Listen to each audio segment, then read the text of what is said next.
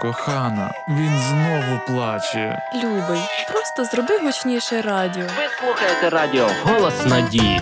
І в ефірі програма Шпаргалка для батьків. І спати стане легше.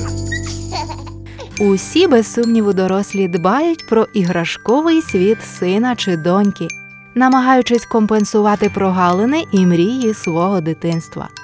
Однак чи варто це робити? І яким повинен бути етикет самої гри? Це питання нинішнього розгляду. Слід сказати, що велика кількість різноманітних іграшок може призвести до того, що дитина буде дуже часто міняти їх, звикнувши до різноманіття та швидко втрачатиме інтерес навіть до найпривабливіших. Згодом така ситуація може спричинити проблеми з вмінням зосереджуватись на одній справі. Зникне особливість притаманна дітям радіти простим речам. Батькам малечі варто дослухатись до слушних порад фахівців. Уважно стежте за тим, з якими іграшками дитина у даний момент грає, а на які не звертає уваги. Останні треба прибирати, щоб через деякий час знову повернути дитині.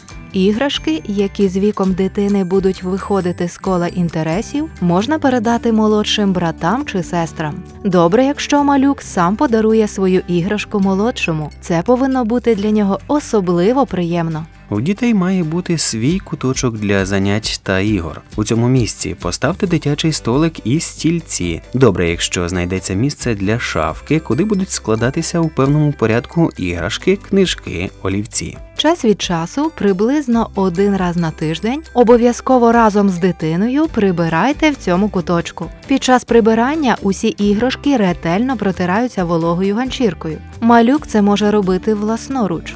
Крім того, перебираються усі ігрові матеріали, переглядаються книжки і підклеюються розірвані аркуші та обкладинки. Лагодяться лялькові сукні, з'ясовуються, які з іграшок потребують ремонту.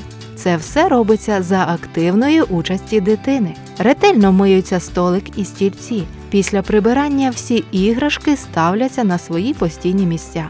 Таке спільне з батьками прибирання привчає малюка дбайливо ставитись не тільки до своїх речей та іграшок, але і до речей дорослих. Шпаргалка для батьків. Слід стежити за тим, щоб після гри дитина сама упорядковувала свої іграшки. Для цього, перш за все, необхідно, щоб дорослі у сім'ї дали зрозуміти, що прибирати за собою справа обов'язкова. Малюк повинен не тільки бачити, як дорослі старші брати і сестри прибирають свої речі після роботи, приготування їжі, але й також власноруч прибирати за собою свої речі та іграшки. Часто самі дорослі привчають дітей до неохайності. Приміром, малюк грається, а йому кажуть: пішли на прогулянку, іди обідати. І при цьому просять поквапитись. У цій ситуації обов'язково необхідно дати йому час для прибирання. За кілька хвилин до того, як дитина повинна припинити гру, треба попередити її про майбутній обід, прогулянку чи будь-яке інше доручення та запропонувати прибрати іграшки.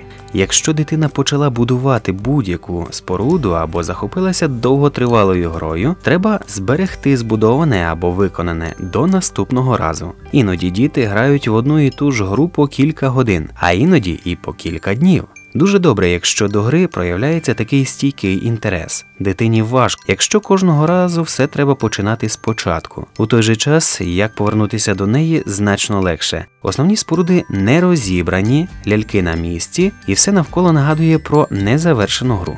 На сам кінець повторюємо, гра для дитини найважливіша частина її життя, знайомлячи малюка з життям і діяльністю дорослих, допомагаючи йому організувати процес гри, роблячи його більш змістовним і організованим, ви забезпечите сприятливі умови для всебічного розвитку дитини. Шпаргалка для батьків. Для покращення взаємостосунків у сім'ї радимо продовжити самонавчання. Дистанційна біблійна школа пропонує вивчення лекцій, курсів Щаслива сім'я, а також коли любов повертається додому.